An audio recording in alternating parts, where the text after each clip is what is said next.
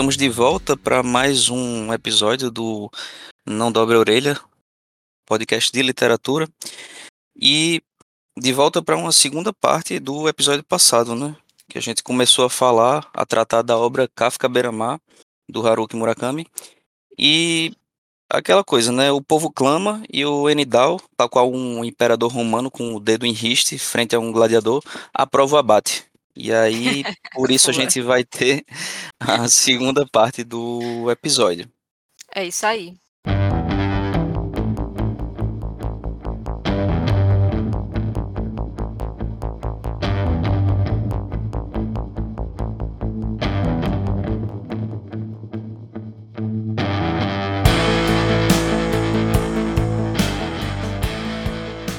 E minha gente, para vocês que acompanharam a parte 1, né, é, percebeu que cada um aqui ia colocando um aspecto que tinha entendido na obra. Oh, pode ter acontecido isso, não, pode ser referente a isso. Mirtz colocava a parte psicológica envolvida e tudo mais. Essa nossa segunda parte, que a gente está avançando no livro, que eu chamo até de parte 2 do livro, apesar de não estar dividido em partes. Mas eu diria que agora o bicho vai pegar. Porque se não estava entendendo muito bem antes, agora você vai tentar entender e não entende. Porque Murakami é assim. Você não, ele não dá nenhum final, ele não diz realmente o que aconteceu. Você fica só pensando, realmente isso aconteceu? E agora é que vai acontecer coisas que isso não, isso não pode ser explicado cientificamente, minha gente. E agora, para onde é que isso vai dar? O que é que vai acontecer? É, É uma loucura, é gente, uma loucura. E é muito bom. A gente parou quando o. A gente parou no embate entre o, o Johnny Walker e o, Senhor Nakata. o senhor Nakata, né? Exato. E aí no livro ele corta e volta para o Kafka, não é isso? Isso. E aí o que acontece? O Kafka ele tá meio. Ele, ele, ele tá desacordado em algum lugar não muito conhecido, não é isso? Com É como se sangue. fosse, é como se fosse um lugar, né? É como se fosse um lugar, um terreno. É, eu acho que é naquela região perto do. do- é na região perto do, do- da casa lá no chalé de, de Oshima? Ou eu tenho a tô impressão que é antes. cenas? É, Eu acho não, que é eu não antes, entendi muito bem onde é, porque ele diz que chegou a ver um templo. É, Hum, é, e é esse isso mesmo. templo vai aparecer depois na história, né? É o mesmo templo, não é Uhum. isso? É, o templo com a pedra e tudo mais. Pronto. É, Hum. eu, Ele acho que acon- apareceu, é, ele apareceu a aí. bendita pedra. eu acho que é antes da, da Casa da Montanha, porque é só depois que ele vai, né? Com é o Shima pra lá, né? Isso. É. Isso. Então ele só aparece lá e tá meio perdido, não sabe o que aconteceu e tal, tá desnorteado. E é aí que ele entra em contato com a Sakura, que é a moça que ele encontrou na viagem do trajeto de Tóquio pra, pra região onde ele, onde ele tá, né? Qual é o nome da cidade? Não sei se eu anotei aqui. Minha gente, eu esqueci o nome da cidade. É, que é onde acontece tudo. É onde Thalita acontece falou tudo. no primeiro episódio. Foi, Falei. Aquela, Falei aquela cidade lembro. que a Thalita falou no primeiro episódio. exatamente. Ela mesma, é essa. Pronto. E aí o que acontece? Eu Ele vai pra lá. Diz. Sim. Não, pode falar, pode falar. Não, é que eu ia dizer que eu- o que eu tô lembrando aqui é o nome do bairro, que é ele, o bairro lá na Cano, mas é a única coisa Nakano, que eu né? lembro. Não tô lembrando do nome Pois da é. cidade. Nakano é onde é onde estava o senhor Nakata e onde estava o É. John Walker. Exato. Sim. E, e aí o que acontece? Ele vai pra casa da Sakura, não é isso? É, meio que em choque e tal, e vai. Em choque, até porque ele está ensanguentado, mas não é sangue Exato. dele. É, E ele não E faz ele a não mínima lembra. ideia. Isso. Tem a É. mínima Exato. ideia do Quer que dizer, não é, aconteceu. não, é, não é nem questão dele lembrar, é questão de que assim, ele não sabe o que aconteceu. Ele não. O que quer que tenha acontecido, ele, a consciência dele não estava lá. exato. Isso mesmo. Ah, e uma coisa que eu queria falar em relação a isso, né, que eu fiz, eu até falei para vocês em outro momento, que, é, que eu fiz aquela relação entre o nome da, da senhorita Saek, senhora Saek e Psyche e borboleta, Aí eu lembrei que a mancha de sangue que estava na roupa de Kafka tinha um formato semelhante ao de uma borboleta. Então isso para mim Hum. reforçou ainda mais a ligação entre uma coisa e outra. Pensar que essa ideia aí não é por acaso mesmo. Hum, Sim, interessante. Quando falou no episódio passado, aí a mancha de sangue da professora, que parecia com a mancha de sangue eh, do hospital onde Nakata estava, que a enfermeira derrubou um pouquinho. Aí eu lembrei Olha na aí. hora. A mancha de Olha sangue aí. da camisa de Kafka. Que ele se. Kafka. Hum. Aí você vê a conexão de Kafka com, com Nakata. Kafka acorda, provavelmente, isso dá uma- um, um, hint, uma pista de que Kafka acordou justamente por causa do sangue na blusa dele. Porque se tem a coisa do sangue da professora no pano e Nakata acordou do coma. Quando houve a. a- como é? Quando a- a enfermeira sujou o lençol de sangue, isso é mais uma. Como é que chama? É, é, as linguagens Uma- técnicas do- dos estudos literários. Alguma. Uma rima narrativa. É, é um quê? Uma conexão. Uma, uma rima narrativa, pode ser? É, faz sentido. Eu gostei. Se, não- se não for, eu Hum. gostei tanto desse negócio de rima narrativa que, que eu vou ficar. eu vou É ficar mais com pro isso. cinema, mas eu acho que é a mesma ideia que você tá querendo Faz sentido. passar. É, é, que ele acordou com a camisa suja de sangue sem saber o que, o que houve. Ele não, o que quer que tenha levado esse sangue aí pra, pra blusa dele, ele não tem ideia do que tenha sido. Ele não estava lá pra saber. Então não é nem uma questão de se lembrar. Exato. Sim. É, eu não sei se eu vou estar me adiantando, porque há uma diferença. Há aquele episódio. A gente chegou a falar do que ocorreu no, Hum. no episódio de, de Johnny Walker e Sr. Nakata. É, Chegou, né? não, che- não, não falou explicitamente o que aconteceu. A gente falou, falou- tipo, nas entrelinhas. Tipo, que ro- rolou um Mas- embate, mas não chegou é, no específico da, da situação. A gente mencionou que há um momento em que Nakata reage e, Isso. e mata o, o, o Johnny Walker, né? A gente falou que Isso. até eu mencionei que foi quando, a, a- após o que aconteceu com o gatinho Kawamura, que tem essa relação com Nakata, Isso. nessa semelhança com Nakata, foi que ele reagiu e matou de fato Johnny Walker. E o interessante é que quando Nakata, eu não sei se estou me adiantando, quando Nakata é, é, acorda, né? Ele, ele, ele, ele pega, ele resgata a gatinha Goma, ele pega os outros gatinhos que sobreviveram e é, é, entrega para a família. Bom, eu, eu, eu, eu tô misturando as coisas. Mas assim, só para mencionar que enquanto o Nakata, que foi quem de fato é, é, atingiu, feriu o, o, o Johnny Walker, e- Nakata acorda com as roupas limpas. E, e- e não havia sangue nas roupas de Nakata. Havia sangue Isso. nas roupas de Kafka. E tava em nessa outro hora, canto, não tinha nada a ver, que tava lá no, no É. outro, na outra Pode cidade. crer. E eu fiquei numa dúvida, eu disse, espera aí, esse menino não tá na mesma cidade que o pai dele.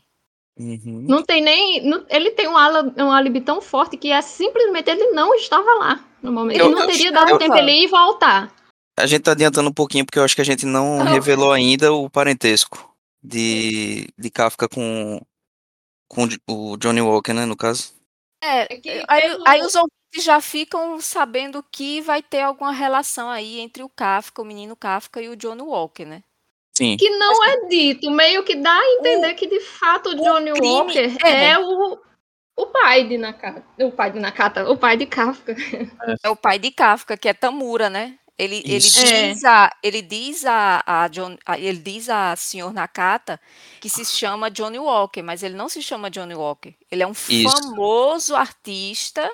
Eu não lembro o nome dele completo, mas é não sei o quê. É, Tamura. Tamu- é Koichi Namu- Tamura. Koichi. Isso. Que é o mesmo sobrenome é de isso Kafka. mesmo. Exato. E a Isso. gente. é, Mas também não é dito assim, declarado que ele é o pai de Kafka. É só porque foi é a mesma que coisa que depois, aconteceu né? com Não, no final, quando Oshima lê o jornal, que É, mostra porque pra o Shima leu o jornal, da, a notícia. Mas é, mas é e ele só diz, é, mataram a- meu pai, não sei o quê, mas Foi. não fui eu. Ele fala isso no livro. Sim, mas assim, não dito, não é dito claramente que ó, o Johnny Walker é o Koichi Tamura.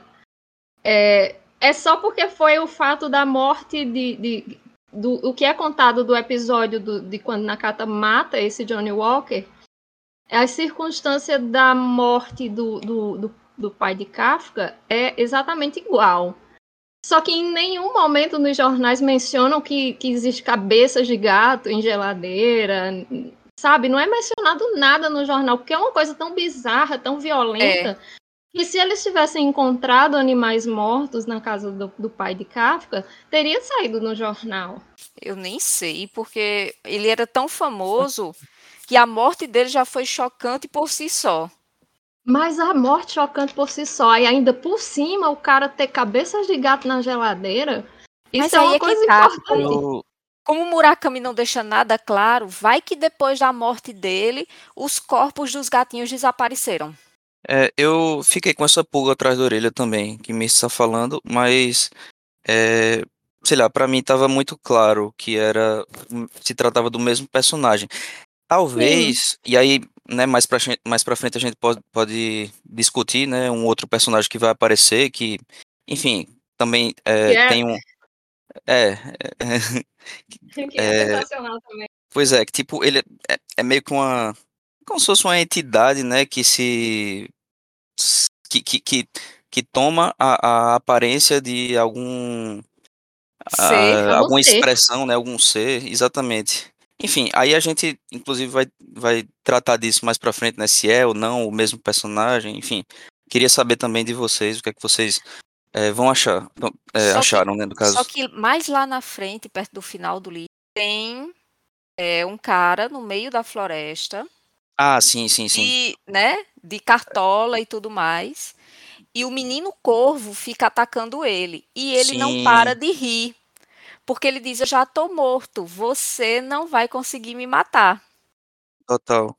Né? Então... então, assim, é, a gente entende que, do mesmo jeito que o menino chamado Corvo é o aspecto inconsciente do Kafka, o Johnny Walker é o aspecto inconsciente do. do Koichi, eu acho que é Koichi Tamura. Isso. Do pai de Kafka. Então é o confronto do, é, um, da sombra de Kafka com a sombra Sim. do pai. Sim. Pode crer. Não tem outra explicação. Assim, né? eu fiquei, o que é isso? eu achava e que é o menino assim. corvo era o, o, inconsciente de Kafka e de repente tá lá Mas... voando na floresta e atacando o Johnny Walker lá. Eu... Mas é o inconsciente ser, de Kafka ainda... e o inconsciente de, de, de, do pai de Kafka se encontrando lá na, na floresta. Sim. E na mesma floresta que tem uma parada bem estranha, né? Você anda, anda, anda, encontra uma galera que desapareceu durante a Segunda Guerra Mundial. Dois uhum. soldados. Caminha com eles e chega num lugar, uma cidade muito estranha, no é. meio da floresta, do nada, que ninguém tem acesso, porque é como se você tivesse passado por um portal, mas você não percebe e... que passou por um portal. E que o que abre esse, esse portal é uma um elemento importante, que é a, é a pedra da entrada. Pois é. é, essa pedra eu confesso para vocês que eu não no livro eu lendo, eu tipo não eu não me recordo como ele chega na como é que diz? No porquê ele tem que ir. Não, no, na pedra eu, eu, eu, lembro, mas eu não lembro como, ele, como é que ele chega na conclusão de que ele tem que ir atrás da pedra. Não, Porque é o que acontece? Ele, ele, ele não mata... tem simplesmente do nada esta é a questão, ele tem que concluir. a pedra. Ah. Conclui, Felipe, conclui. Vai, vai, vai. Não, é Eu tipo isso. Tipo, ele, ele, é. ele tem um embate com o Johnny Walker, aí depois ele vai se apresentar na polícia, não é isso? Isso. Fala o que Só aconteceu. Que a polícia nem acredita, acredita, no que ele né? tá falando, Exato. porque ele é um senhorzinho muito simpático e tal, mas não uhum. fala muito bem, não tem as ideias muito é, lineares. Aí pois o é. policial, é. olha, o senhor vá para casa, vá dormir. E aí, ele... quando o senhor Nakata vai para casa, dá um insight nele que ele precisa ir em outra cidade. Ah, foi, foi do nada, realmente, né? Foi, foi do nada, é. assim. Eu preciso certo. fazer mais alguma coisa. Só que nem ele sabia o que era. Uhum. Aí ele começou a pegar carona, né? E o que eu acho interessante, é, dessa da viagem do senhor Nakata de carona com caminhoneiros é que é aí também que Murakami coloca várias questões sociais do Japão no meio do, da narrativa do livro, né? Porque é, ele vai viajando, aí já, já comenta, já tem o caso do senhor Nakata, que é um senhor que mal sobrevive com o dinheiro é, do aposento, né? Do, da pensão dado pelo governo. Aí ele encontra um caminhoneiro que começa a conversar com ele sobre luta de classes e menciona Karl Marx, né, mais ou menos no capítulo 20. Os dois vão conversando e o caminhoneiro ele tem essa consciência de classe e vai conversando com o senhor Nakata e ele vai tentando entender, né, toda a conversa. Aí quando, quando ele pega carona com esse caminhoneiro, desce em um certo ponto, tem que pegar uma outra carona e aí ele se depara com alguns jovens é, motociclistas, né, ou seja, a violência urbana, Sim. que estão espancando um outro jovem. E isso remete né? a... Isso. Isso, isso é remete à forma como uma outra personagem importante da história, mas não tão frequente, acaba morrendo numa universidade. Também é sendo espancado e pisoteado Sim. por outros jovens. Sim. E nesse meio tempo já tem ocorrido uma chuva de peixes na cidade do senhor Nakata, né, em Nakano, no bairro, no bairro Nakano. Que é, ele, quando ele tá lá na, no posto da polícia, né, explicando a história, o cara não acredita nele, e aí ele meio que fala que no dia seguinte vai chover, tipo, cavalinha, né, o peixe cavalinha, cavalinha que é né? o peixe cavalinha, exatamente. E aí ele pega o beco da cidade e realmente chove. E realmente e chove. Aí é que, e aí é que o policial não acredita nele, né? Porque ele vem dizer que matou uma pessoa, aquele velhinho Isso. todo limpo, todo arrumadinho, todo bondoso, falando manso, aí fala que no outro dia vai chover cavalinha. Não, esse velho não tá bom da cabeça, não. Tá, tá dizendo coisa com coisa. É, senhor, Deve vai tá... pra casa. Pois é. Aí quando começa a chover a cavalinha, aí ele, caramba, eu tô muito ferrado, porque ele Vou tá. ele tava falando a verdade, eu não deixei ele preso aqui, eu mandei ele para casa. Isso. E quando ele muito tá bom. nesse outro posto para pegar uma carona com outro caminhoneiro, tem a chuva de sanguessuga. Isso. Que aí os carros começam a derrapar, tem alguns acidentes e tome sanguessuga para cima. É. E o senhor Narcata é. sempre com o guarda-chuva dele, né? Que ele está sempre preparado para qualquer lugar. Se ele for ao banheiro, ele vai com guarda-chuva. Não sei se uhum. vocês perceberam isso.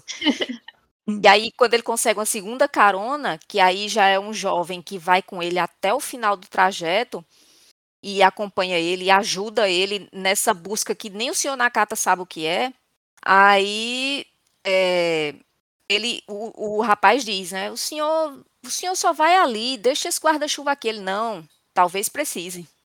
É aí, é aí que chove sanguessuga e ele entende, rapaz, não era a chuva que eu, que eu tava me pois é. referindo. É. Pois é. Pronto, aí, é. É, aí o senhor Nakata começa essa busca. Primeiro ele tem, ele, ele, ele tem certeza que ele precisa atravessar aquela ponte, porque o Japão é dividido em ilhas, né? É. Uhum. E aí tem uma, uma ponte maior que liga duas ilhas, que é a ilha de. Eu não lembro o nome das ilhas japonesas. Mas eu sei que tem essa ponte maior e que eles uhum. precisam atravessar. E o senhor Nakata diz: Olha, eu preciso atravessar essa ponte. Quando atravessar essa ponte, eu sei o que é que o, o que é que está planejado, que eu devo fazer. Aí tá, então vamos lá. E o jovem vai, é... faz esse caminho com ele. Ô, Thalita, no caso, esse jovem já é outro personagem, né? Não é o, o caminhoneiro de consciência de classe, não, né? É não, é outro. Ele, é ele encontra com outro. O Nakata até o final. Isso, é o. É o... Oshino. Oshino, exatamente. Oshino, Oshino. É. é. Isso. Que é também é um, um, caminhoneiro, né? Um motorista e tal. Isso. E ele é que ele meio que tem essa transferência com o Nakata, ele vê muito do avô dele em Nakata, e ele gostava Isso. muito do avô, então ele é assim, abraçou Nakata como companhia, é, virou um fiel escudeiro. Exatamente. De Nakata. É como Don Quixote e Sancho Panza. Total. E aí, voltando pro Kafka, ele é, tava lá, né, com a Sakura e tal, ele acorda, recobra um pouco assim da, da, da consciência e tal, e ele vai pra biblioteca, não é isso? Isso, ele, Ele- decide, porque Sakura, inclusive, diz a ele que ele pode morar lá com ela, só que ele decide que Isso. não quer morar com ela. Sim, Aí ele vai embora para a Inclusive para biblioteca. protegê-la, né? Isso, porque ele não sabe o que foi que ele fez para estar daquele jeito. Aí ele vai embora Exato. para a biblioteca e na biblioteca Oshima oferece a ele um lugar para ele ficar temporariamente, que é a montanha, que é a cabana, né, que fica na montanha, enquanto ele vê com a senhora Saiki se tem como ele ficar como funcionário da biblioteca. Então, mais um funcionário para a biblioteca, responsável por abri- abrir a biblioteca, fazer a limpeza, fechar a biblioteca e dormir num quarto que tem reservado na biblioteca. exato. Lembrando que a biblioteca era a casa, antigamente, né? Era a casa da família que né, colecionou todos aqueles livros e mais tarde veio a se tornar uma biblioteca. Isso. E, Isso. e esse quarto seria teoricamente o quarto do, do filho da família. Só que, a princípio, o. É o Oshino, né? O, o Oshima, aliás. Oshima. É, ele fala que naquele, naquele momento ele não podia é, dormir lá e tal, por alguma questão burocrática, mas aí ele ofereceu, né, a, a, casa lá na, nas montanhas, que era dele, se não me engano, do irmão dele também, né? Do irmão de Isso. Oshima. E aí vai o Oshima e o Kafka é, numa, tipo numa, numa mini, mini trip, né, até a casa na montanha, que era onde o, o Kafka ia, enfim, ficar um tempo, ia dormir e tal. Não é isso? É, que ele chega na cabana, a cabana não tem nada, não tem energia, mas tem um fogareiro, tem a água, eu não lembro se é encanada, não lembro como é, mas ele vai passar uns dias lá e lá tem bastante livros, né? Então, como é, Kafka é um garoto que gosta de ler, então lá tem livros e Oshima só dá um alerta a ele, que ele não entre floresta adentro. Ele sempre frequente os espaços onde ele veja a cabana, porque pode se perder. É... Aí- Vai, Felipe. Ah, Não, é só que é, no trajeto, né, da, da, da cidade da biblioteca até a, a cabana, é, tem um, um, um daqueles diálogos, né, que Thalita comentou, de, tipo, são pessoas extremamente maduras, né, diálogo é, maduro entre, entre, entre essas pessoas e tal, muito Exato. adulto. É, e aí é quando o Oshima revela que ele é hemofílico, não é isso? Vocês lembram dessa Isso. passagem? Sim, Eita, eu não lembro. Mais uma vez o sangue, né? sim. O sangue, exatamente. Pois é. E aí, é, eu achei interessante uma coisa que ele falou, que ele, ele revela também que ele gosta de dirigir em alta velocidade, e aí ele, o, tipo, o motivo do, do, do porquê disso, né, que me chamou a atenção, que é, tipo, qu- qualquer situação banal onde ele se corta, né, pode provocar uma, como é que diz? Tipo, qualquer Hemorragia. cortezinho que me- menor que seja, né, pode prejudicar ele muito, né? P- pelo fato dele ter essa essa essa questão aí da, da hemofilia. E aí ele vai dizer Sim. que quando ele está dirigindo em alta velocidade, é como se ele e as pessoas que não têm a hemofilia tivessem no mesmo no mesmo grau, assim, no mesmo patamar, sabe? No mesmo nível de, de risco, de risco de Sim. morte. E aí Uhum. me chamou muita atenção esse, esse trecho. É tipo, é tipo, ele fala, né? Dá uma sensação de justiça cósmica, caso ele venha Uhum. bater e tal, porque o risco de morrer é, é- seria igual, né? Para uma pessoa não hemofílica, para uma pessoa hemofílica e tal. Enfim, Sim, É, é interessante. prossigam aí. Mirtz, tem alguma colocação com relação a Kafka lá na cabana? Esse é o primeiro momento que ele vai para a cabana, né? Porque tem um segundo momento que ele tem que ir para a cabana novamente. Sim, Não, só aquela. Só uma observação que por, pela cabana não ter energia elétrica, não ter água encanada. Quer dizer, eu não lembro se tinha água encanada. é uma forma mais primitiva de se viver. Então a pessoa vai realmente entrar mais em contato com o natural, com a natureza e também pela questão dos livros, né? Além de ser uma, uma coisa que, que Oshima adora, ele adora ler. Sim. Os livros convidam a gente a ir também para um contato com, com a gente mesmo através do outro. Sim. É uma coisa, é uma forma mais introspectiva de entrar em contato consigo mesmo através do outro, através, através de algo que outro escreveu, através de histórias com outros personagens. Então, um contato mais consigo mesmo, tanto nessa parte mais espiritual, não no sentido de, de, de, de espiritual mesmo, mas no sentido de é, psicológica. Sim. E, e, e, também o contato mais, dessa forma mais primitiva de se viver, num contato mais profundo com a natureza. E é interessante porque a primeira noite dele na cabana, ele relata assim, que ele teve terrores extremos, né? Porque como ele é acostumado a estar na cidade, a cabana ela tem um silêncio e ao mesmo tempo tem o som da floresta. Então é. ele sempre escutava algo quebrando ou, ou escutava passos ou como se alguém estivesse observando ele, e ele ficava nesse terror, né? As primeiras noites dele, acho que as duas primeiras noites dele na cabana não foram tão agradáveis. Até que ele resolveu entrar um pouco na floresta. E ele fica relatando, né, que é como se a floresta estivesse naquele processo de aceitação dele ou não. Uhum.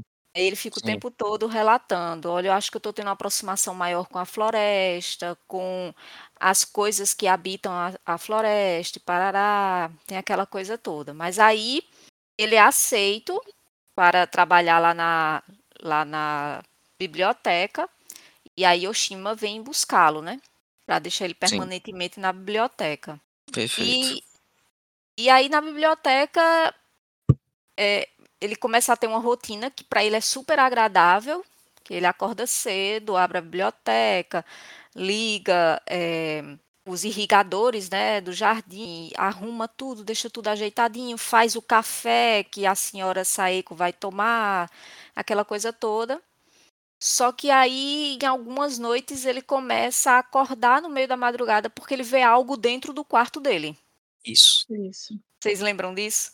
Sim. Aí ele começa a ver um vulto no quarto dele, que esse vulto sempre senta na mesinha que tem no quarto, fica observando o quadro, né, que o quadro é a retratação de, de um jovem na praia, de uma criança, é um jovem na praia.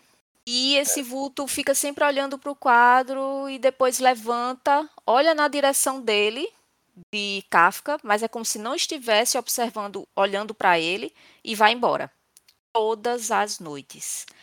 Esse mesmo ritual. É, Mas aí- é uma silhueta feminina, né? Ele percebe. Isso. É, e aí ele começa a ficar jovem. curioso e E uma pergunta menina de 15 anos. 15 anos. E aí começa a Isso. perguntar ao Oshima se existe algum material sobre a senhora Saeko mais jovem. E aí Oshima começa a falar para ele que como foi, como é que ela era mais jovem, que ela se apaixonou por alguém. Esse alguém foi estudar em outra, em outra cidade, na universidade, e ela, nesse meio tempo de distância, ela, ela fez a obra, ela fez o disco, né? O Kafka à beira-mar. E aí ele começa a escutar o álbum e se interessa. E ele começa a colocar na cabeça dele que aquela silhueta que ele vê no quarto é a senhora Saeko quando tinha 15 anos. Sim. Já é uma viagem por si só, né? Pois Uhum. é, eu queria discutir mais essa essa essa figura que ele vê, né? Eu queria saber a interpretação de vocês, porque ele fala no livro, é, eu acho que é o, o próprio Oshima que fala, na verdade, né? Na verdade, não sei, agora eu tô meio perdido. É, mas ele menciona uma palavra que é Ikiryo, eu anotei aqui, que é espírito vivente. E aí ele relaciona com a senhorita é, Saeki pelo fato dela ter meio que quando o esse jovem, né, que ela namorava, enfim, que ela se relacionava durante a o começo da vida, ele vai para outra cidade e eventualmente ele ele é morto, né? Eu posso falar isso aqui, né? Sim, pode. Pode. É, É. ele é, é a personagem dele que é a- o, o espancamento do rapaz que o senhor Nakata vê é, me fez pensar, porque esse rapaz morre na universidade. É, alguns manifestantes. é, ele tinha ido lá, não sei se fazer alguma entrega, alguma coisa, eu não lembro o que ele tinha ido fazer na universidade à noite. E tinha esses, esses manifestantes que acabaram espancando ele até a morte. Sim. E esse foi o, o grande trauma, porque a senhora Saiki e esse rapaz, eles parece que foi um encontro de alma gêmea desde o início. Eles eram muito jovens e eles, desde que se encontraram, eles tinham um relacionamento perfeito. Era como se fosse uma Exatamente. pessoa só. Então essa morte dessa pessoa foi um, como se fosse também um uma morte num pedaço dessa da senhora Saeki.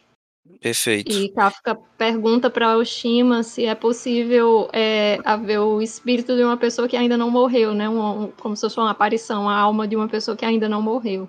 Se eu não me engano, teve isso, porque É imagina poderia ser é, essa senhorita, Sa- essa senhora Saeki que ele viu no quarto e É, é- que ele acredita que essa parte que essa parte dela continua nela, mas enfim, é mais ou menos isso. Não, é exatamente isso, né? Acho que é exatamente esse o conceito do, do espírito vivente, né? Do Uhum. Ikiryo. É tipo ela como se ela tivesse parado ali no tempo e tal, né? E aí, enfim, essa parte dela que ainda amava essa pessoa que faleceu, ela seguiu vivendo, enfim. Essa parte dela que tem mais alegria de viver e nesse sentido é como se ela tivesse passado a viver pela metade. E a Ah. senhora Seiki, que a gente sabe, né, da Ana Casa que tem uns 50, não sei se é 50 anos e tal, é, estivesse só meio viva. E que até tem a coisa da sombra dela, que tem isso em comum com a sombra de Nakata, que é uma sombra pela metade, é uma sombra. é, como é que se diz? Meio apagada, meio É uma sombra fraca, né? incompleta. É. Sim. Exato. E ela carrega essa sombra desde que ela perdeu, né? Esse amado dela. É, eu não sei exatamente, mas eu acredito que sim, que foi, né, Nakata tenha sido no momento daquele do, do que aconteceu com ele, e a partir daí, como ele perdeu aspectos de si mesmo, com o que ocorreu com, com né, no, no passeio das crianças na escola, na década de 40, como uma parte dele se perdeu, eu imagino que também seja o motivo com a senhora Saeki, porque também foi uma parte dela que se perdeu. Sim. Isso E mesmo. Aí... aí, Vai, Felipe. Não, aí é, eu não sei se a gente continua da história ou continua da, da, da senhorita Saeki, né? O resto da, da história dela até chegar nesse ponto. Sim, eu acho que pode sim, pra gente não ficar seguindo essa linearidade, né, do livro. Porque agora vai começar a funilar, né? Assim, Sim, as coisas vão começar a acontecer, porque o senhor Nakata chegou onde ele a- onde ele precisava chegar, só que ele ainda não sabe muito bem o que precisa ser feito. Aí eu não eu não lembro quando é que ele percebe que ele precisa encontrar uma pedra. é, então, Eu também não lembro, mas era. é, é, eu acho que foi numa das conversas dele com, com o senhor Oshino. ah, E é, eu não sei se foi o senhor Oshino conversando com o Coronel Sanders, que é a figura interessantíssima, que ele Pois é. acaba ouvindo falar nessa pedra da entrada e vai confirmar com o Nakata que você tem que encontrar uma pedra, né? Ele sim, sim. É meio que como sonho, que de repente algo que não faz sentido, você abre a porta, tá lá uma coisa que não faz nenhum sentido, e você segue o baile na maior naturalidade. Essas lembranças de Nakata do que ele tem que fazer aparecem meio assim, né? Ninguém. é, de repente ele sabe que tem que fazer aquilo, tem que ir para tal lugar, e quando chegar lá ele vai descobrir. de repente ele Aí entrou na lembro- do coelho, né? É, exatamente. Eu, eu não sei se foi é, nessa se foi na carta que mencionou a pedra da entrada ou se foi é, Oshino conversando com a figura interessantíssima do Coronel Sanders que Não, acabou foi ouvindo não. essa coisa. Foi antes. Eu lembrei, eu lembrei. O senhor Nakata disse que precisava encontrar uma pedra. Aí Sim. Oshino, Ah. aí Oshino disse: que pedra? Ele, não sei. Quando eu vi a pedra, eu vou saber. Disse, mas como é que a gente vai encontrar essa pedra? Também não sei. Aí começaram a ir em bibliotecas, que o senhor Nakata nunca tinha entrado numa biblioteca, porque ele é Verdade. analfabeto. Verdade. Começaram a frequentar bibliotecas para ver se achava algo naquela cidade que tivesse uma pedra especial, porque o senhor Nakata precisava dessa pedra. Aí o senhor Nakata olhava uns livros, as ilustrações de livros sobre pedras, e Oshino lia coisas sobre a cidade. Ficaram cansados, porque passaram o dia inteiro na biblioteca, não a biblioteca de Kafka, né? Outra biblioteca. Começaram. Aí foram descansar. Foram descansar, a senhora Nakata pediu, disse: Olha, eu preciso descansar por muitas horas, você não se preocupe. Que nisso a senhora Nakata dormiu mais de 24 horas, 32 Seu Nakata é horas, não como eu. É. Dormiu eu até no 32 sono. horas, um negócio assim. E nisso Oshino sai durante a noite para conhecer um pouco a cidade, comer algo diferente. Aí ele sai. Quando ele sai, é que ele encontra o personagem que Mitz mencionou, que ele não se diz que ele, ele, ele diz que ele não é humano, mas ele também não é algo físico, mas ele tá lá. Ele, ele fala que ele é algo como uma representação do capitalismo, alguma coisa assim. É, porque a figura engano. dele é do, do Do Coronel, Coronel Sanders, Sanders, que do é. É. É. O Coronel Sanders, mas ele diz que ele é uma entidade. ele era Exato. japonês, mas vestido e com bigode, com a, com a aparência do Coronel Sanders. Isso, porque ele diz que, na verdade, ele é uma entidade, ele não é uma pessoa, ele é uma entidade. Aí, beleza, aí é quando Oshina, Oshino diz, é, eu tô procurando uma pedra. Aí ele diz, eu sei onde encontrar a pedra. Aí oferece uma prostituta para ele, aquela coisa toda, e vão atrás dessa pedra. E essa pedra é justamente no templo, no meio do nada assim, andaram por um matagal, aquela coisa toda, e Oshino sempre reclamando que estava andando demais, estava andando demais, e de repente chegaram nesse templo e a pedra estava nesse templo, que aí remete já ao que aconteceu com Kafka, que ele acordou no meio do nada, que, e ele viu um templo Uhum. quando ele decidiu ir embora.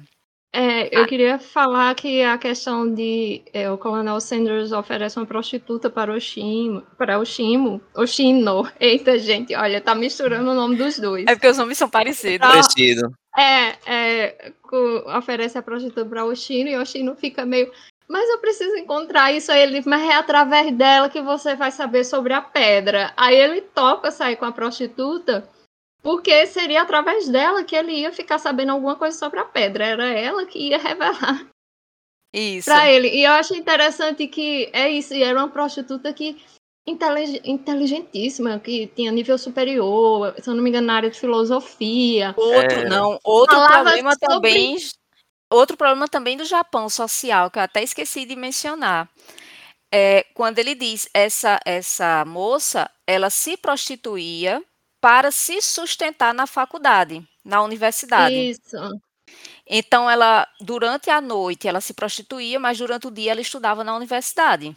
E ela era altamente Isso, instruída. E ela super culta e, e- e foi de fato ela que foi dar alguma pista em relação a essa pedra. E eu achei interessante de, de- uma informação importante que ele teria que saber através dessa mulher. Aí a figura feminina de novo. Né? Isso. Só para mencionar isso, que foi através de uma mulher muito, muito, muito. Uma mulher que, né, você sendo uma prostituta, é, que tá passando por essa situação e tal, que eles falam até de uma forma muito objetificada dela, traçando as quatro rosas, uma coisa assim. Sim. Que ela teria- seria teoricamente uma máquina sexual, que era melhor do que. Enfim. E ela ter essa, essa grande inteligência e ela ter muito conhecimento e ser através dela que ele chegou a essa informação, né, de como encontrar essa pedra da entrada. Isso. Prossigam. Foi importante mencionar ela, porque é outra questão social que Murakami coloca no livro, mas Sim. assim, dentro de um personagem. Isso. E É. é aí que eles vão em busca dessa pedra quando chega até a pedra, que ela tem o formato de um disco, mas ela é extremamente pesada. E o Shino fica pensando. E o, o Coronel Sanders diz a ele: você precisa levar essa pedra e deixar na mesa de cabeceira. Disse: como é que eu vou levar uma pedra tão pesada? Ele disse: você precisa levar e deixar nessa mesa de cabeceira. E aí ele vai, leva, entra num táxi, leva essa pedra pesada, chega lá no destino dele, coloca do lado, na, na mesinha de cabeceira do lado do senhor Nakata. Que é para quando o senhor Nakata acordar, ver que a pedra tá ali. É. E quando ele acorda, é. Ah, tipo, o senhor Oshino foi na luta para ir atrás dessa pedra. E quando o senhor Nakata acorda, ele bem na naturalidade. É essa pedra mesmo. É, é, tudo é certo, essa beleza. pedra. Eu preciso Valeu. comer, que eu estou com fome. né? Olha, é, é, a relação do senhor Oshino com essa pedra me rendeu boas gargalhadas durante a leitura. pois é. Eu queria voltar um pouquinho na história ainda do Kafka, quando ele conversa com o Oshima a respeito do pai. Porque tem um detalhe que a gente não mencionou, muito importante, que era a profecia, não é isso? Isso, a Sim. maldição, dá mais pra é, maldição do que a profecia, porque é, Boa, é, Felipe. E porque ele vai isso falar... aí remete... Sim. Sim, pode, pode, pode falar. Não, pode parte. falar, pode falar, Felipe. Eu vai, complemento. Vai, Felipe, tá, não, Felipe é... levantou a questão que a gente ia deixar passar batido. Vai, Felipe. É, eu só levanto os pontos, vocês cortam. é, não, então, aí tipo ele fala que ele, ele comenta, né, que ele não tinha uma relação é, muito boa com o pai e tal. Ele fala que a mãe dele deixou ele, que, que a gente já comentou no primeiro episódio, né? A mãe dele sai com a, a, a filha e deixa ele com o pai e tal, toda aquela questão. E aí ele revela que o pai em algum momento lá da, da, convivência com, com ele, né, com o Kafka, o pai vai falar que o Kafka ele vai matá-lo, né, vai matar o, o pai e vai, é, sei lá, consumar é, relações sexuais com a mãe e com a irmã. É uma coisa totalmente edipiana, né? Mitz pode Sim. comentar sobre isso. É, exatamente. E tem é, Oshin, Oshima fala isso para ele, né? Do, da questão do, do Édipo. E aí Kafka, ele, ele começa a desenvolver sentimentos pela senhora, senhora Saeki. E... Baseado ele... nesse vulto que ele vê quando ela tinha 15 anos. Isso, ele se apaixona por, pela menina. É, ele, ele começa a se apaixonar pela senhora Saeki jovem, e ele começa a ver aquela menina na senhora Saek mais velha, mais madura. E ele, então, assim, esse sentimento se estende para ela na atualidade, né? Pela senhora Saek é, é, de 50 anos. E ele tem 15 anos. Aí ele também levanta essa questão de que após, após a morte do, do, do noivo de, da senhora Saek, ela foi embora da cidade. E nisso ela passa muitos anos, se eu não me engano, longe e depois volta. Aí Kafka começa a se questionar se a senhora Saek não seria a mãe dele. Sim. Se por acaso, nesse tempo que ela passou longe, que ninguém sabe o que aconteceu com ela, se ela não se casou com o pai, o pai dele. E Sim. até fala sobre. É, a senhora Saek, ela está sempre escrevendo. Ela tem uma caneta mão blanca, que é a caneta que ela usa para escrever ela está sempre escrevendo num caderno, então ela é escritora. Aí ela acaba descobrindo que ela escreveu um livro sobre pessoas que são atingidas por raios. Exatamente. E que ela, em algum momento da vida, ela saiu viajando para conversar com sobreviventes desse tipo de, de acontecimento. E Kafka lembra que isso aconteceu com o pai dele, enquanto ele era um menino que trabalhava num campo de golfe que um raio estava é, tendo uma tempestade e ele, o pai dele, é, quando era jovem, e outra pessoa, né, um cliente do campo de golfe, tinha se escondido embaixo de uma árvore, e quando atingi, o, o, o, raio atingiu a árvore, o pai dele conseguiu sobreviver, mas o cliente não. E que, tipo, o único prejuízo que o pai dele teve foi a perda dos cabelos, mas depois recuperou e tal. E ele, ele começa a pensar: será que o meu pai não foi uma dessas pessoas entrevistadas pela senhora Saek enquanto ela estava escrevendo esse livro? E daí Sim. eles se apaixonaram e se casaram, e eu não sou o filho dela. E ele suspeita que Sakura também possa ser. Ele suspeitou de Sakura, que ela poderia ser a irmã dele, porque a idade bate, e também Sim. do senhor Oshin, Oshima né? Aí o senhor Oshima deixa claro, eu não sou sua irmã. Mas ainda tem aquela suspeita em relação a Sakura. Então, Exato. é isso, tem essa coisa de piano também. E essa é até em alguma concretização dessa profecia barra maldição do pai, também haveria uma, uma questão de evolução psicológica para o próprio Kafka né? Porque após algumas coisas acontecerem, algumas coisas bizarras acontecerem, ele, assim como o senhor Nakata, ele também começa a avançar na vida dele. Então é, um, é uma coisa bem psicológica mesmo. É, a gente pode observar tudo isso com esse prisma simbólico do, do, do mito do Édipo. Sim. Sim. Pois muito bem. Felipe, Mirtes, vamos lá. Silêncio. É porque é porque, é, uma, é. é porque é umas coisas assim que a pessoa fica meio aérea, né? Depois de ler e depois de relembrar. Não, e tipo, depois de tu falar lá a história do sangue e tal, e começa, começa a fazer sentido várias coisas, né? Eu não tinha linkado também com a hemofilia do Oshima, que também pode ser feito nessa leitura. É, e... Essa relação e tal. É. E você vê mais lá na frente, naquela cidadezinha é, quando ele tem uma conversa com ela, é, você vê que a maior dor de Kafka é a, essa coisa do abandono da mãe. Sim. Que ele não sabia se era amado pela mãe. Então eu achei a coisa do sangue é, na roupa em formato de borboleta, remetendo ao nome dela, que para mim isso aí não diz no livro, mas faz porque né, isso é até bem popular, o povo sempre fala, fica falando. Borboleta significa psique, que vem do grego, blá blá blá blá. blá.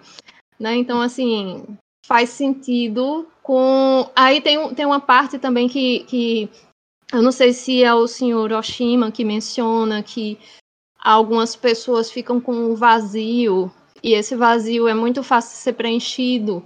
Aí eu parei para pensar assim, será que se no momento que o senhor Nakata é, é, é, porque o senhor Nakata está sem coragem de matar. Por mais que o, o, o Johnny Walker peça para ele, que ele quer, ele levou Nakata lá para matar ele, ele quer morrer.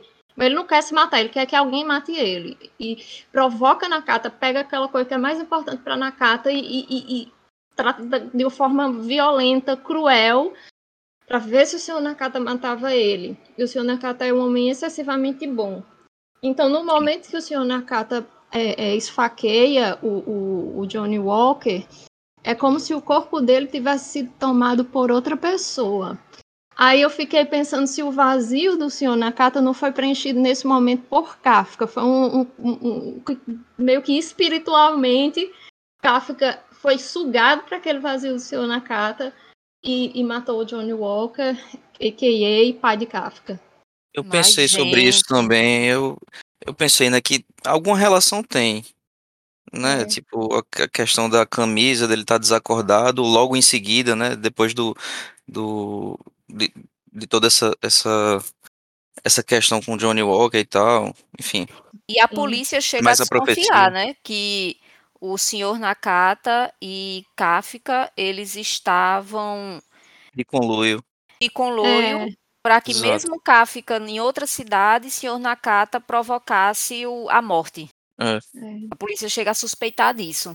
Ele podia muito bem, né, ter encomendado a morte do pai e tal. É. Sim. Eu acredito até que o, o mote da, da, da viagem, né, da, da, da viagem do Kafka para essa outra cidade mais afastada tenha sido justamente a profecia, né? Porque ele não queria que a profecia se concretizasse, que ele matasse o pai e tal. Aí ele pensou, né? Ah, se eu estiver longe dele, eu não vou poder matá-lo. É. Acredito que tenha isso também, né? Sim. É. Sim. É possível. E aí, voltando ah, eu... pro. Vai, mestre. Não, é que eu só pensei nessa possibilidade, né? De tipo, de relacionar aquele momento que seria impossível do próprio Kafka matar o pai, se não, aí, como como Oshima mencionou essa coisa do vazio que pode ser preenchido por outras coisas, outras pessoas, enfim, aí eu eu pensei que pode ter sido isso o vazio do Senhor Nakata foi preenchido por Kafka. Faz total sentido. E, e o senhor Nakata acorda sem uma mancha de sangue nas mãos e na roupa, e, e já Kafka, que não estava em outro lugar, não tinha condição de ir matar o pai e voltar, estava com a roupa toda suja de sangue, sem lembrar o que aconteceu. Fiz essa, esse link com esses dois, com, esse coisa do, com essa coisa do vazio. Boa. Sim. O que mais, minha gente? Ah, a gente É, pode puxar pro, pra pedra da entrada, né? Isso. Quando ela é finalmente aberta. É outra viagem essa Isso. pedra, viu? E a pedra da entrada é mencionada na letra da música de, de Senhora, de Senhora Saeki, da música Kafka Beira-Mar. Deixa eu ver se eu encontro aqui a letra da música. E a letra da música meio que diz, resume né, a história. Pode ir, ir conversando aí enquanto eu procuro a, a letra. Essa pedra é outra viagem, porque essa, essa pedra precisa ser aberta, porque é ela que dá acesso a um portal, algo, algo do tipo. Tô falando como eu É. entendi mais ou menos. E, mas depois ela precisa ser fechada. Sim. Então, é todo. O senhor Nakata diz: amanhã vai cair um temporal. E amanhã a gente precisa abrir essa pedra. Aí começa toda uma batalha do senhor Nakata com Oshin, é, com Oshino Sim. para virar essa pedra, porque a abertura dela é virar, só que ela é muito pesada. E É aí como vai. se ela- E tem, e tem momentos em que ela fica leve, como uma pedra normal, mas são momentos que ela fica pesada de uma forma que não tem como levantar essa pedra. E provavelmente Isso. é quando ela fica mais pesada que é o momento de abrir ou fechar, né? Isso. E aí Oshino vai, coloca todas as forças dele, parece que ele vai arrebentar todos os músculos do corpo e os ossos não vão sobrar e consegue virar a pedra, mas ao mesmo tempo tá caindo um temporal enorme lá fora.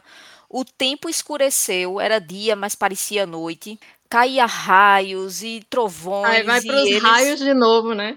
raios de novo e trovões e ele nessa batalha. Enquanto isso, é, parece que Kafka vai de- é, te- precisa voltar para o chalé. Eu não lembro se enquanto tá Sim. tendo essa é, a pedra tá virar tá virando a pedra Porque a polícia já tá no encalço dele. já tá no encalço dele. Aí Oshima leva ele de volta lá para a cabana e diz que quando as coisas se acalmarem vai buscar ele. Isso.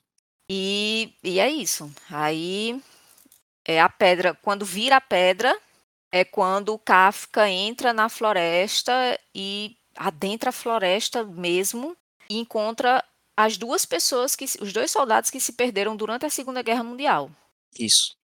Encontra com eles como se o tempo não tivesse passado para eles e eles encaminham o Kafka até essa cidadezinha muito estranha, porque as casas são todas direitinhas, mas o- os objetos é como se fossem coisas que foram descartadas no lixo. E ele passa um tempo lá, só que todos os dias a mocinha de 15 anos, que era a senhora Sae- Saeki, Saeki, é, aparece para fazer café para ele, para fazer o almoço, para fazer a janta, e é ela. Minha gente, aí pronto, minha cabeça fez assim, eu não sei mais de nada. Eu não sei o que se passa aqui, porque ele está nesse lugar e ele é servido diariamente pela jovem senhora Saek de 15 anos e fica naquela dúvida. Ele não sabe se vai continuar na cidade ou se deve voltar para a cabana. E é aí que aparece, eu, eu não lembro se aparece a senhora Saek, mas já mais velha. Aparece. Parece. Que aí E olha para ele e diz: Você que- precisa voltar. E ela e ela corta o, o, o braço dela, se eu não me engano, e através do sangue dela tem um momento que ela faz um corte e Ah, Aí o sangue mais uma lembro. vez, né?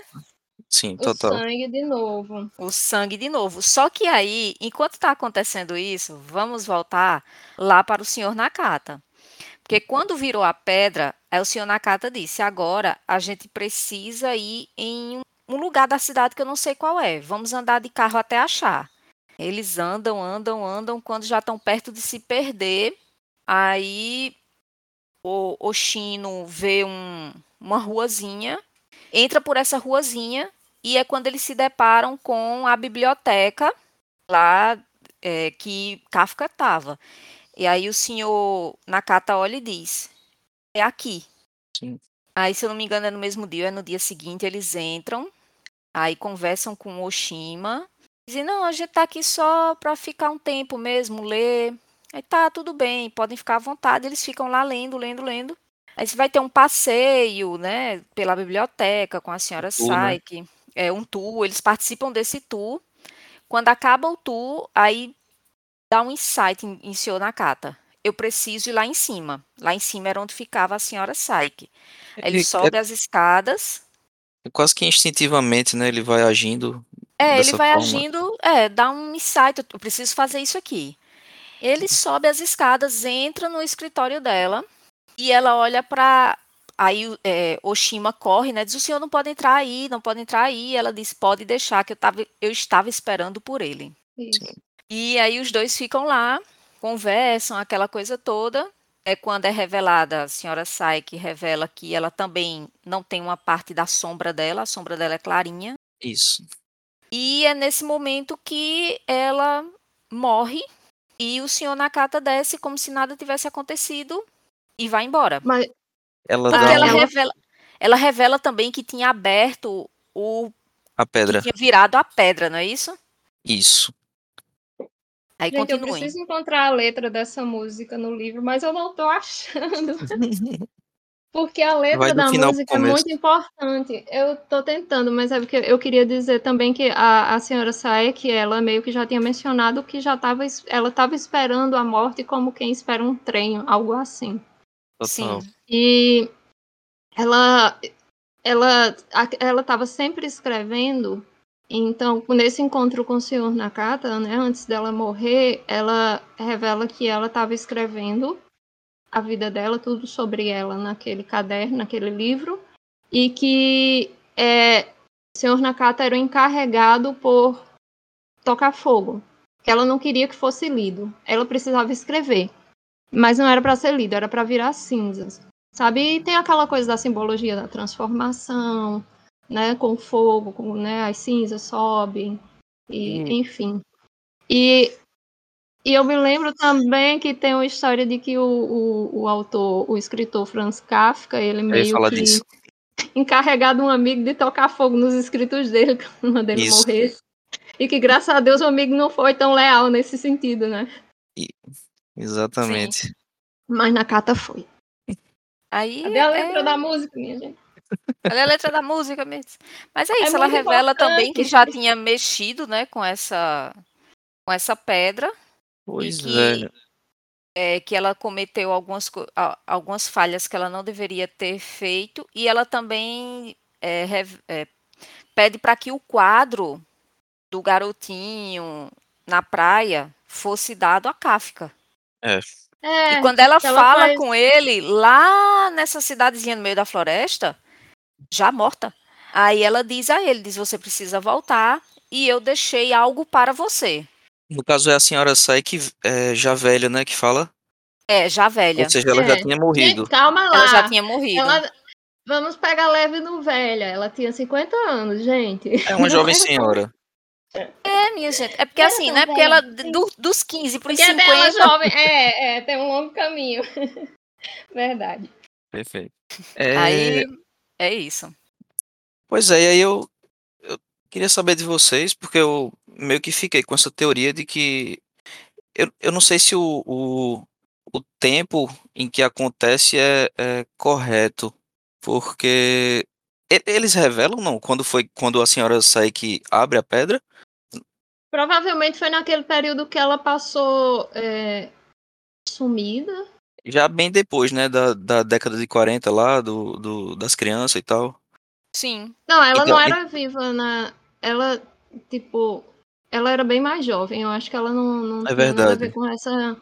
É, não tem É, nenhuma se ela relação não- não. Se ela, por volta de 1969, tinha 19 anos, ela teve É, faz na- sentido. Né? Sim, sim. Porque a gente vê e o, o próprio o próprio KFC, né? O próprio Colonel Sanders, eu não, lembro, eu não sei se vocês vão lembrar, ele fala alguma coisa do tipo que ele é um, um agente da um agente da ordem, alguma coisa assim, que ele está a serviço de, de colocar as coisas em ordem, né? Como se desse a entender que tipo, houve uma ruptura no espaço-tempo, que né, aconteceu tanto com a senhora Saeki quanto com o Nakata. E aí... lembra que nessa cidade, na floresta, no, o tempo não importa, não existe o tempo, tempo, exatamente. o relógio para. Exatamente. Pois é, e aí quando tem a senhora sai que morre e a polícia, porque já está desconfiando que o senhor Nakata é responsável pela morte do famoso Tamura, aí chega de novo o Coronel Sanders e diz: Olha, vocês precisam é, ficar em um outro lugar e eu já organizei esse lugar. É um apartamento, vocês vão ficar lá dentro, vocês não podem sair. Mas é claro que eles não ficam lá dentro o tempo todo, né? Não, e o bom é o questionamento de, de Oshino. Como é que uma coisa, um ser que não é nada consegue alugar um apartamento? Aí ele você se preocupa com, bo com bobagens. A gente tem secretários para quê? Exatamente. Porque o senhor, porque o, o, o Coronel Sanders não tem paciência para o Chino em nenhum momento. Não tem. Né? né? Eu não acredito meu chapa. eu tenho que lidar com você, eu não acredito. e, e aí é, tem um, um outro grande acontecimento, né? Senhor Nakata, depois de fazer o que ele precisa fazer lá com a senhora Saeki, ele diz que vai dormir, vai ter aquele longo sono dele, e na verdade ele não acorda nunca. Sim. É. Aí o Shino fica meio que. Será que tá dormindo mesmo? Mas o seu Nakata tem a respiração forte quando tá dormindo e ele constatar que não, é. não, não era mais o caso. Ele ficou tão triste, ele até ele ficou um tempo sem dar destino para o corpo, né? Que ele até Isso. tinha medo também ele diz assim: Meu Deus, o que é que eu vou fazer? O que é que eu vou fazer sem o senhor Nakata? O que é que é. precisa ser feito? A pedra está aqui, a pedra não foi fechada, eu não faço a mínima ideia de quando é que eu preciso fechar essa pedra. E ele desesperado, e passa um dia, passa dois, até que ele vê que tem um gatinho lá na mureta da varanda lá fora. E o gatinho diz: Oxino, meu chapa. Oxino, meu chapa, ele que não acredito. O Chino agora está entendendo o que os gatos falam. Gato. E o gato era o Coronel Sanders. Eita, eu não tinha me ligado nisso. É, é ele já tinha tomado ele, a forma de um gato. Ele não era um coisa é, ele era abstrato? É, ele era um ser. É. Caramba, era o Coronel Sanders. Eu não tinha me ligado. Eu pensava que era um gatinho da vizinhança. Também não. E eu achei legal que foi quando o senhor Nakata morreu que o, o Coronel Sanders tomou a forma de um gato que começou a conversar com o senhor Oshino. Então o senhor Oshino ficou com um pouco de Nakata em si. Sim. Que coisa mais linda. É, nisso eu tinha pensado, poxa, ele passou tanto tempo com o senhor Nakata que quando o senhor Nakata faleceu, ele ficou com esse dom de é. entender o que os gatos falam.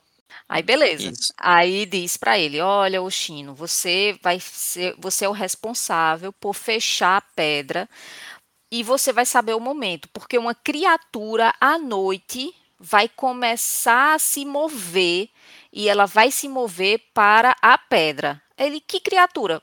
Você vai saber quando vir."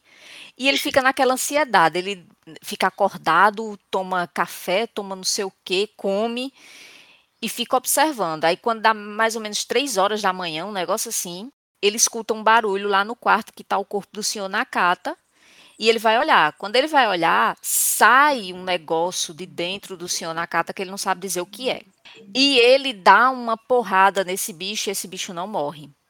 E ele dá uma machadada nesse bicho e esse bicho não morre. E ele fica desesperado: o que é que eu vou fazer? E o bicho vai se encaminhando para o lado da pedra. Até que ele chega à conclusão que a única coisa que ele pode fazer, já que o bicho não morre, é tentar virar a pedra. Aí lá vai outra batalha, minha gente, virar essa pedra.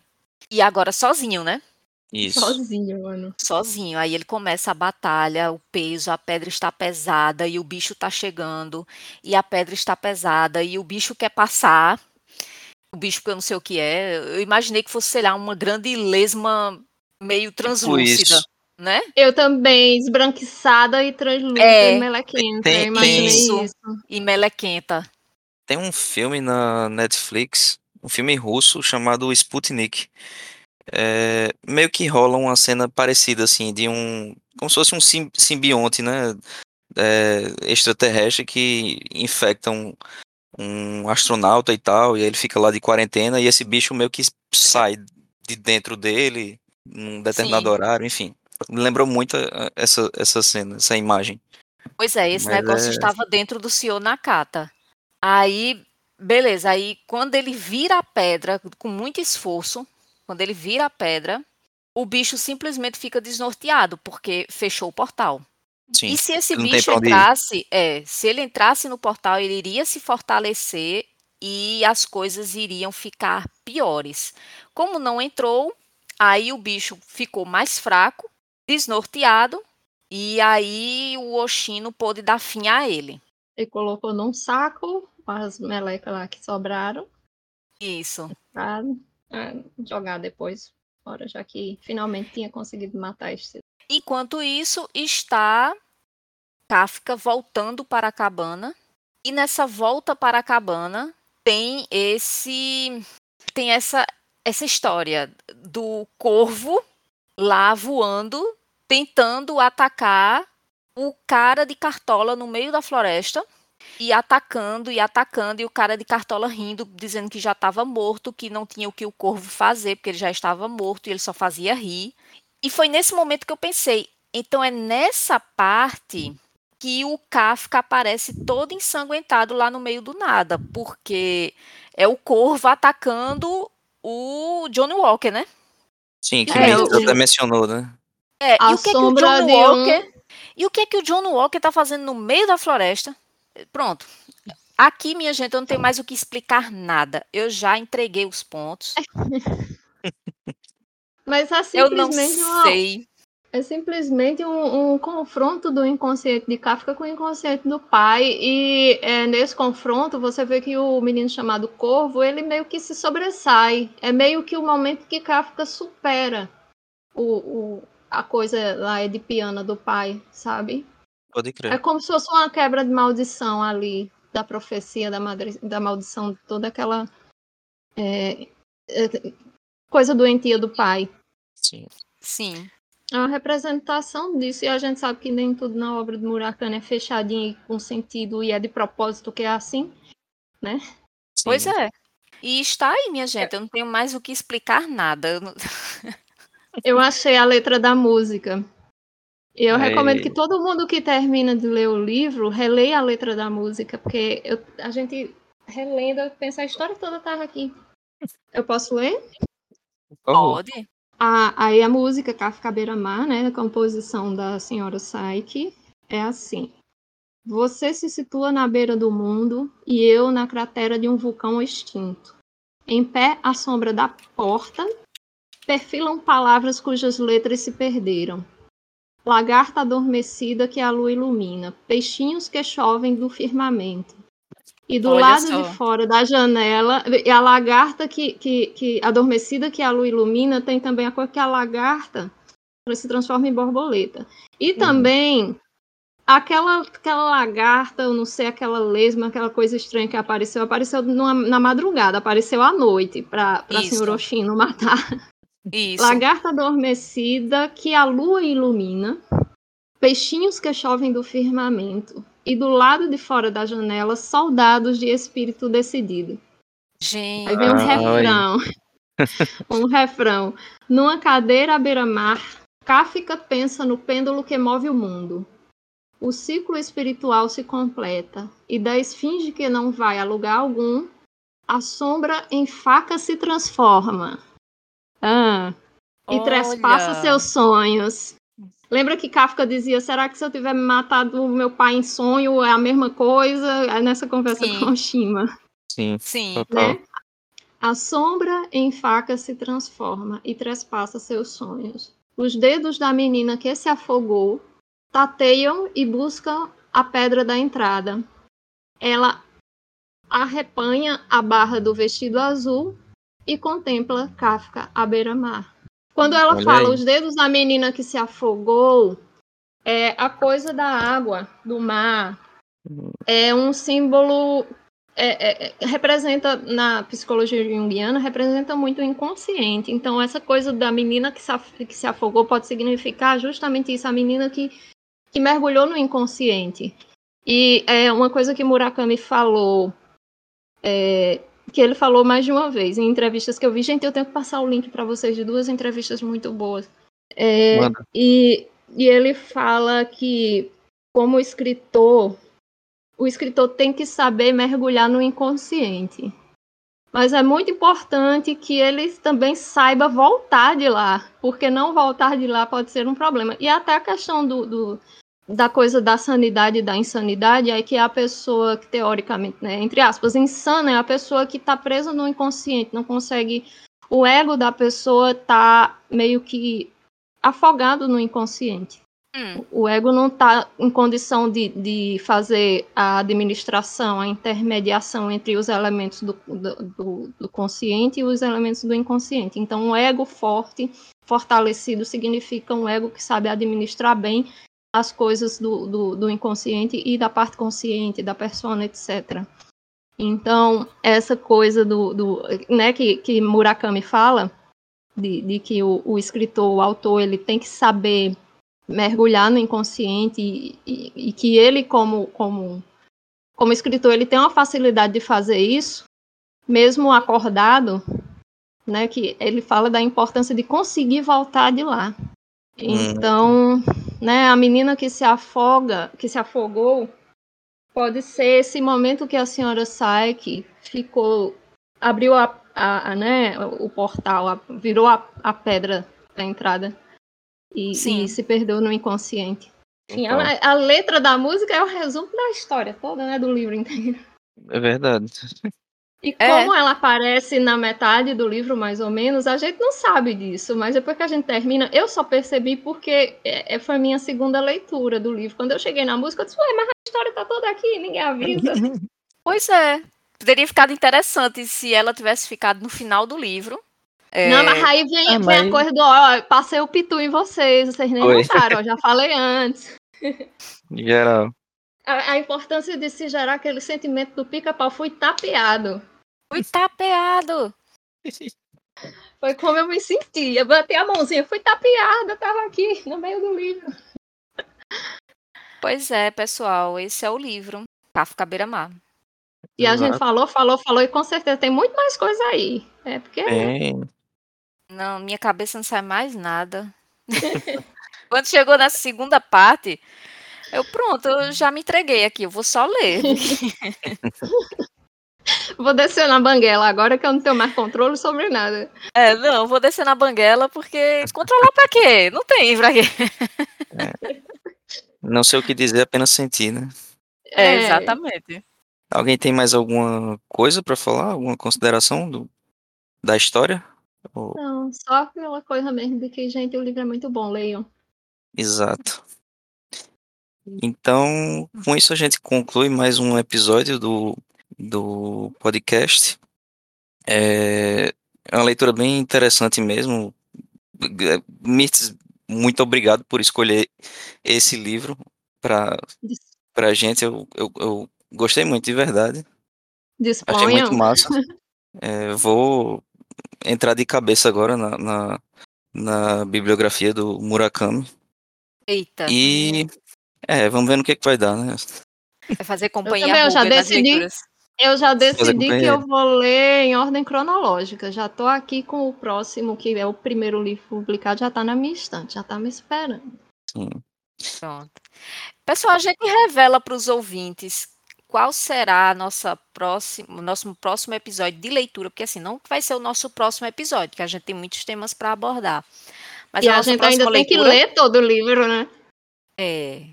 Ainda vou começar. Esse detalhe. Ainda tá... demora, porque, né? Vai que alguém quer ler Inclusive, também, né? É, é bom, é bom que até dá o tempo de, de chegar o episódio e a pessoa já ter lido. Vai que o pessoal tem algo para comentar é, nas postagens, no, nas redes sociais e tal. Compartilhar Sim. também as, impressão dele, as impressões deles. Pois bem. Nosso próximo livro é a indicação de Felipe. Né, Felipe? Isso. Diz pra gente qual é o livro. pra falar? ah, É, é, vai ser um livro de ficção científica da Úrsula K. Le Guin. E é Os Despossuídos. Um Isso. tá aqui na minha escreveu. estante também me esperando. Todo mundo já adquiriu. Por Já. É, meios. Ok. Então, eu não sei a, a data provável, acho que daqui a uns dois meses e meio, três meses, né? Por aí. é, É, eu acho que eu só vou conseguir quando pouco tiver mais? de férias. Tá. É, tipo, não, Porque- não é um livro tão grosso, né? Tem o quê? Tem menos de, 300 e alguma coisa. é, É. menos de 400 páginas. E a Enfim, minha escolha e a escolha de Thalita tem mais de 500, né, Felipe? Foi mais legal com a gente. né? é, enfim, quem tiver interesse de acompanhar o podcast já com, é, é, com a leitura desse livro, né? Fica aí a sugestão. E também Isso. quem já leu ou que pretende ler o Kafka Beramar, é, deixa um comentário pra gente né, nas postagens, da- falando da- da- das impressões, né, o que é que a gente podia ter dito, o que é que faltou, enfim. Fiquem à vontade. Que a gente passa para as indicações? Não, eu só queria antes deixar um, um, um alô para o nosso ouvinte Fernando, que ele é, chegou ao meu Instagram, eu acho que através de uma publicação de uma foto do livro, Kafka Beira-Mar, eu vi que ele tem algumas fotos de obras de Murakami no Instagram dele, só que eu não sabia que ele... é, eu acho que ele não conhecia o podcast, mas quando saiu o episódio sobre Murakami, é, eu publiquei, né? Divulguei que ó, saiu o episódio do nosso podcast sobre Murakami e ele ouviu e ele comentou e então mandar nosso abraço aqui para para Fernando. Abraço, Agradecer Fernando. e dizer que continue ouvindo nosso podcast. Isso, seja bem-vindo. Valeu, Fernando. Escute os nossos outros episódios, dê a sua opinião. Isso. Todos os ouvintes, né? Quando eu peço opinião lá nas redes sociais, minha gente, podem opinar. Não se gente- acanhem. É, não se acanhe, a gente precisa saber é, a opinião de vocês com relação ao podcast. A gente Isso. saber quais rumos, quais temas abordar dentro do universo da literatura, que é enorme. Perfeito. E aí, E Felipe, qual é a aí? dica de hoje? É, para começar? Pode Sim. começar. É, eu tenho duas dicas hoje que tem mais ou menos alguma coisa a ver, mais ou menos alguma relação com a temática do Kafka Beira-Mar. A primeira é o livro Deuses Americanos, do Neil Gaiman. Uhum. Eu não sei se vocês já leram, se já, se já tiveram contato com, com Deuses Americanos. Não, nunca li, mas eu sei qual é.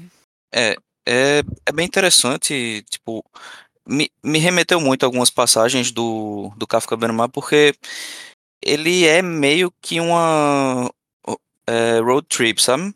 E no, no livro do Murakami tem, embora não seja o principal, tem muitas, muitos elementos, né, de, de, de road trip, tipo, os, os personagens estão sempre indo de um lugar a outro, enfim.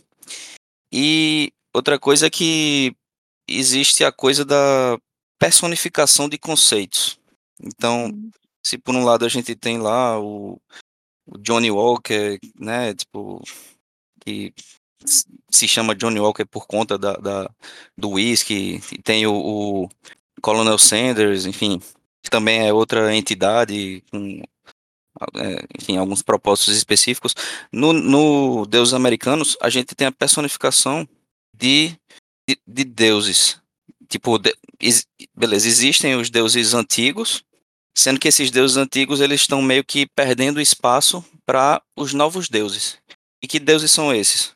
Você tem, por exemplo, a mídia. A- é, existe a personificação da mídia como uma, uma divindade na, na- nos deuses americanos. Aí Uhum. tem, sei lá, o dinheiro, enfim, essas coisas que as pessoas cultuam hoje, sabe? Que é, é- é meio que uma crítica que ele faz, óbvio, mas que, enfim, que, que deixam para trás, né? Deixam de lado esses deuses antigos em detrimento desses novos deuses. E existe um embate entre é, essas duas gerações, digamos assim. E é isso, é um livro bem interessante do, do Neil Gaiman. eu recomendo bastante. E a outra obra é um quadrinho, na verdade é, um, é tipo uma graphic novel, só que em forma de quadrinho, que é o Ayako. Ayako, Ayaku, não sei. Do Osamu. Osamu Tezuka. Osamu, é, Osamu Tezuka, isso. Que esse cara é meio que uma. É, é a referência do mangá lá no, no Japão. Ele. É, é, é o cara que escreveu o Astro Boy, enfim, o Do, Dororo, né? Quem, quem é dos, dos mangá tá ligado aí no Osamu Tezuka. E o Ayako, ele me, me, me remeteu muito ao, ao Kafka Benamar, principalmente por conta da história lá do, do marido, do, do namorado, enfim, do companheiro da senhora Saeki, que ele vai ele vai ser assassinado numa universidade, né? Isso. Pronto, porque estava rolando um protesto de estudantes. Se eu não me engano, sim. É, alguma coisa assim. Ele tipo vai para dar comida, o pessoal tava fazendo uma Como é que chama quando quando os estudantes Como uma ficam na, Uma na- na- vigília. É, tipo isso que rolou em São Paulo também. Não sei, eu Hum. esqueci o termo agora. Mas enfim, se eu não me engano, ele vai tipo só. Ele não tinha nada a ver com a politicagem da, da, da situação, mas ele vai dar, levar comida para algum dos, dos estudantes lá, que era amigo dele e tal, e aí é, confundem ele com alguém que tá contra o movimento e tal, e Enfim. Isso. se eu não me engano, é, é mais ou menos por aí que acontece. E aí, o Ayako, é, ele vai pegar justamente o contexto ali pós Segunda Guerra, né? Mas que tá rolando a ocupação do, dos Estados Unidos, né? Eu acho que eu até cheguei a comentar sobre esse livro com Talita no, no período passado. Não sei se Talita lembra que a gente começou a falar de Japão e tal, Hum, o contexto histórico ali, né? Da, da ocupação dos americana e tal, militar. sim. Pronto. Enfim. E aí, nesse livro rola. É ambientado nesse período histórico.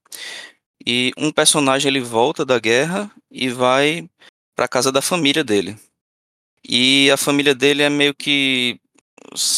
Sabe aquela. Tipo, essa obra. nes- Nessa obra é, é como se nenhum ou quase nenhum personagem prestasse. Tipo, todo mundo tem algum, algum, algum problema. É meio como É. Seinfeld, né? Ninguém presta ali. É, é tipo isso, só que com uma, pinta, uma pitada de, de Irmãos Karamazov, sabe? Ah, Pronto, é mais ou menos esse o rolê do Ayako.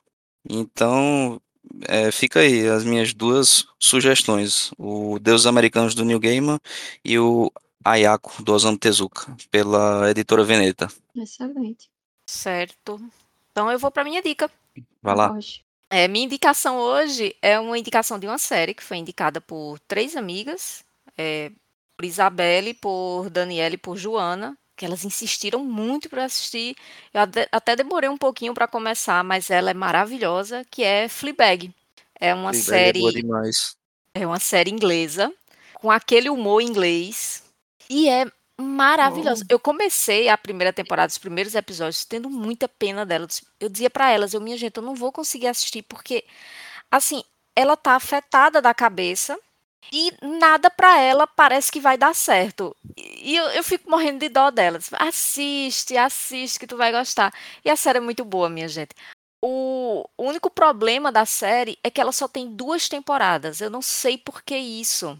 Era pra ter As séries continuado. britânicas, elas são geralmente muito curtas, infelizmente. Pois é, e foi sei. premiadíssima, né? Foi uma série que foi muito premiada, mas com apenas duas temporadas. E está disponível no, na Amazon, no Prime. Pra quem É. tiver interesse, é maravilhosa, minha gente. Assistam. É, se eu É, não me tenho engano, a. A Phoebe Waller-Bridge, que é a atriz que faz, né, a personagem principal, ela foi meio que contratada depois pela Amazon pra escrever, né, algumas séries e tal, Sim. depois da. Fleabag. Ela também dirige Fleabag? Eu não. Parece que ela, Eu- além de ser atriz, é diretora, um negócio É, eu assim. acredito que sim, roteirista, alguma coisa assim. Isso, isso. Ela é muito talentosa. É ah, maravilhosa. Assistam, fica, fica a dica. Boa. E Posso mandar a minha? Pode. É, eu, a minha recomendação, é, ela também está disponível no, no Prime Video. Mas vou pedir para vocês, porque eu, no, no, Prime Video não tem. É, é, só tem ela em, em, em espanhol. Né? É um filme é um filme argentino chamado Homem Olhando o Sudeste, que seria Hombre Mirando al Sudeste, e é de direção de Eliseu Subiela. É, ele, ele só tem legendado em espanhol. É, mas eu vou deixar a dica, porque pode ser que no futuro próximo né, apareça alguma dublagem em português ou legendagem em português, porque o filme é muito bom.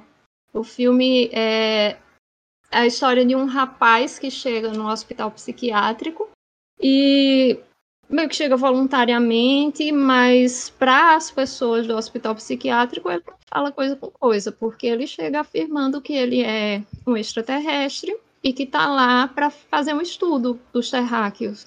Hum. E nisso, o, o, psiquiatra, ele fica, né, tá, tá completamente, não, não tá falando coisa com coisa, esse, esse cara. Mas, é, por algum motivo, o psiquiatra fica muito interessado nas coisas que esse cara fala. Porque há uma sabedoria ali na, na, na observação dessa pessoa, dos, dos comportamentos dos terráqueos.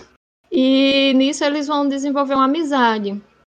É, ele fala que ele não é o único, ele é um dos vários que estão aqui observando os é, observando os, os, os, terráqueos e tal, mas é uma coisa muito o que, o que foi mais importante para mim foi uma discussão sobre o que é realmente sanidade, o que é ser são nesse mundo insano. Porque é um questionamento da, da, da cura da cura da insanidade. É, o processo que essa pessoa passa de tratamento e o desfecho que tem, sabe, leva a gente a questionar o que é sanidade e o que não é. E é uma história linda, com atuações maravilhosas. É, e o, o, diretor já é falecido, mas ele deu pouco tempo antes, ele faleceu em entrevista sobre isso, e ele fala que tanto no médico quanto no paciente, tem muito dele. E que também tem uma história com, com o hospital psiquiátrico onde foi filmado, que se eu não me engano, eu não sei se foi alguém, eu acho que foi alguém relacionado ao ator principal que tinha sido tratado no mesmo hospital psiquiátrico que serviu de, de cenário, né, para o filme. E, e ele até fala, né, que se perguntou como é que essa pessoa se sentiu aí naquele lugar. Enfim, eu não tenho certeza se foi o pai, ou, enfim, foi alguém relacionado ao autor principal que tinha passado por ali, por aquele ambiente. Mas o filme é lindo, a história é muito bonita e o, o, a mensagem do filme é muito forte e essa é a minha recomendação. O Homem Olhando para o Sudeste. Tá no Prime Video, infelizmente só legendado em espanhol, até o momento. Show. E com isso a gente fecha mais um episódio do podcast. Alguém tem mais alguma coisa para falar? Alguma consideração? Não, só Jane, porque ela chegou miando aqui. Eu não sei se deu para ouvir, porque eu coloquei o abafador de ruído aqui. Eu não sei se captou, mas ela chegou aqui. Ninguém me perguntou nada sobre Kafka Beira-Mar. Logo ela, que é Logo é gatinha. ela é aquela gatinha culta do, do livro. Sim. É, ela é Mimi. É. Então, nos sigam aí no Instagram, arroba não dobre a orelha, tudo junto. E nos ouçam nas suas plataformas de streaming favoritas. E também Isso. mandem mensagens é, nas nossas publicações, a gente, a gente gosta de receber esse feedback. Não é isso? Isso, isso. Show. E então, vamos dar tchau agora? No 3. 1, 2, 3. Tchau, tchau, tchau pessoal. pessoal. Valeu. minha gente. Até o próximo episódio. Hasta. Valeu. Até mais. Valeu, Até. minha gente.